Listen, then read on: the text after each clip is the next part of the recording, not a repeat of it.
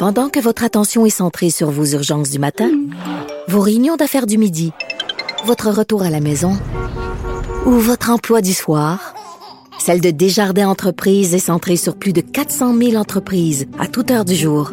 Grâce à notre connaissance des secteurs d'activité et à notre accompagnement spécialisé, nous aidons les entrepreneurs à relever chaque défi pour qu'ils puissent rester centrés sur ce qui compte, le développement de leur entreprise. Ici Ricardo. Et Émilie, marchand d'IGA. On a envie de vous inspirer à bien manger. À moins de 5 la portion. Suffit de repérer les produits valeurs sûres et de les cuisiner avec une de nos recettes. Les valeurs sûres, c'est bien pensé, hein? Bien sûr! Détails sur IGA.net. Vous écoutez Geneviève Peterson. Cube Radio. Anne-Marie Tapp est là, religiologue et collaboratrice de cette émission. Salut Anne-Marie. Salut! Donc, tu voulais revenir euh, sur ce dossier des guérisseurs euh, qui ont fait des affaires d'or pendant la pandémie. Ben oui, tout à fait. Puis euh, eu en parler dernièrement, pour pouvoir le lire dans le journal de Montréal vendredi dernier aussi. Euh, en fait, bon, souvent quand on parle euh, de charlatanisme et tout, on pense surtout à des gens qui utilisent bon des pierres énergétiques, euh, des traitements basse d'herbe et tout ça. Mais il y a un volet très spirituel aussi à tout ça. Puis on a pu le voir justement dans le journal de Montréal. En fait, on va jusqu'à parler, bon, dans certaines églises, surtout protestantes, évangéliques et tout, on pratique l'imposition des Donc pour la prière ou euh, bon justement pour guérir des maladies. Euh, donc à ce moment-là, on parle, bon, on va prier sur la personne, on va invoquer que Dieu puisse enlever la maladie, puisse guérir, euh, peu importe la partie du corps.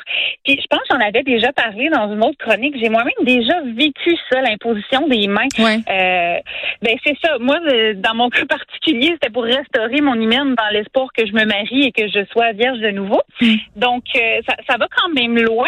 Et puis là, on parlait justement dans le journal que euh, le Collège des médecins pourrait s'en s'en charger de ça, prendre des plaintes pour ça, parce que, bon, les gens ne se disent pas médecins, mais disent avoir un traitement pour toutes sortes de maladies. Euh, ça peut aller jusqu'au cancer, là.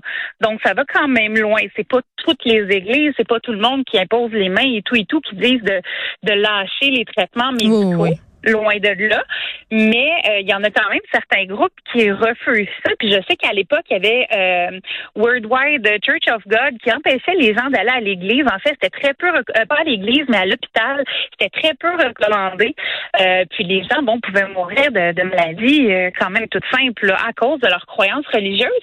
Puis je me demande justement là-dessus, je vais, je vais faire un suivi là-dessus à savoir, mais est-ce que la liberté de religion va avoir primauté sur euh, le Collège des médecins pour euh, euh, avoir euh, finalement suivi, euh, fait pris pour un médecin là, de manière frauduleuse. Ben, on a quand même vu des cas euh, où quand même il y avait des poursuites là Anne-Marie, on peut pas euh, s'improviser médecin, mais moi le, le problème que je vois souvent avec ces personnes-là, tu sais qui s'improvisent guérisseurs ou guérisseuses, puis tu sais ça n'a pas toujours des conséquences funestes là, Euh, il y a des fois, effet. tu sais ce qu'on voit dans les médias là, par exemple cette dame qui a perdu la vie lors d'un rituel de sudation, euh, Bernard Lachance aussi là qui disait euh, le sida ça a été inventé, c'est un complot qui avait laissé tomber sa trithérapie, ce sont des exemples extrêmes.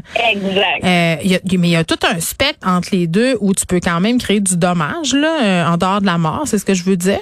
Mais le, le problème que je vois souvent avec ces personnes-là, ces guérisseurs-là, c'est qu'ils sont très habiles pour ne pas traverser la ligne.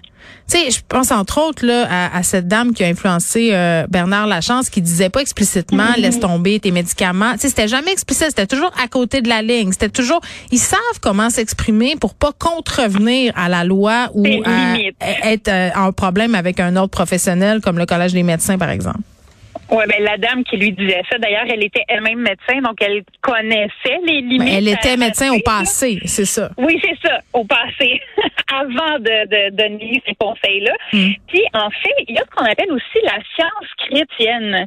Euh, Christian Science, euh, en anglais, ça a été fondé par une femme qui s'appelle Mary Barker Eddy. J'espère que je dis comme faux.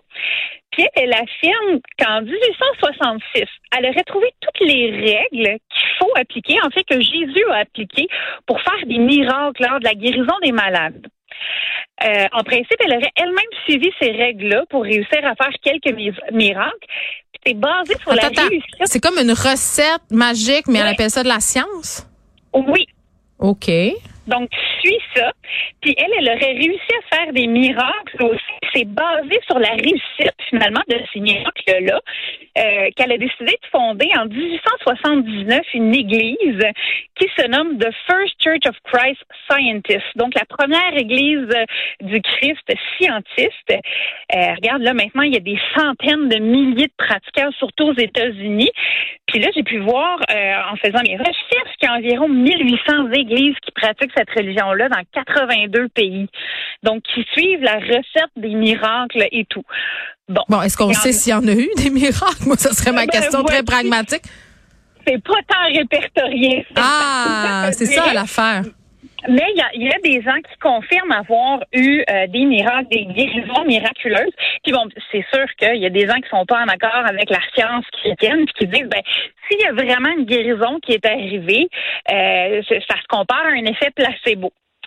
Puis ce qui est intéressant de ce côté-là, c'est que l'Église de la, science chrétienne tente même pas de réfuter ça, parce qu'ils disent que de toute façon, les maladies, c'est le résultat de croyances erronées. non, mais ça, ça vient tellement me chercher là, ah Anne-Marie. comme la, comme, oui, mais c'est ça. Puis les espèces d'histoires de biologie totale, là, genre mm-hmm. si t'as le cancer de telle affaire, c'est parce que dans le fond, euh, c'est ta faute, parce que t'es pas assez euh, telle affaire.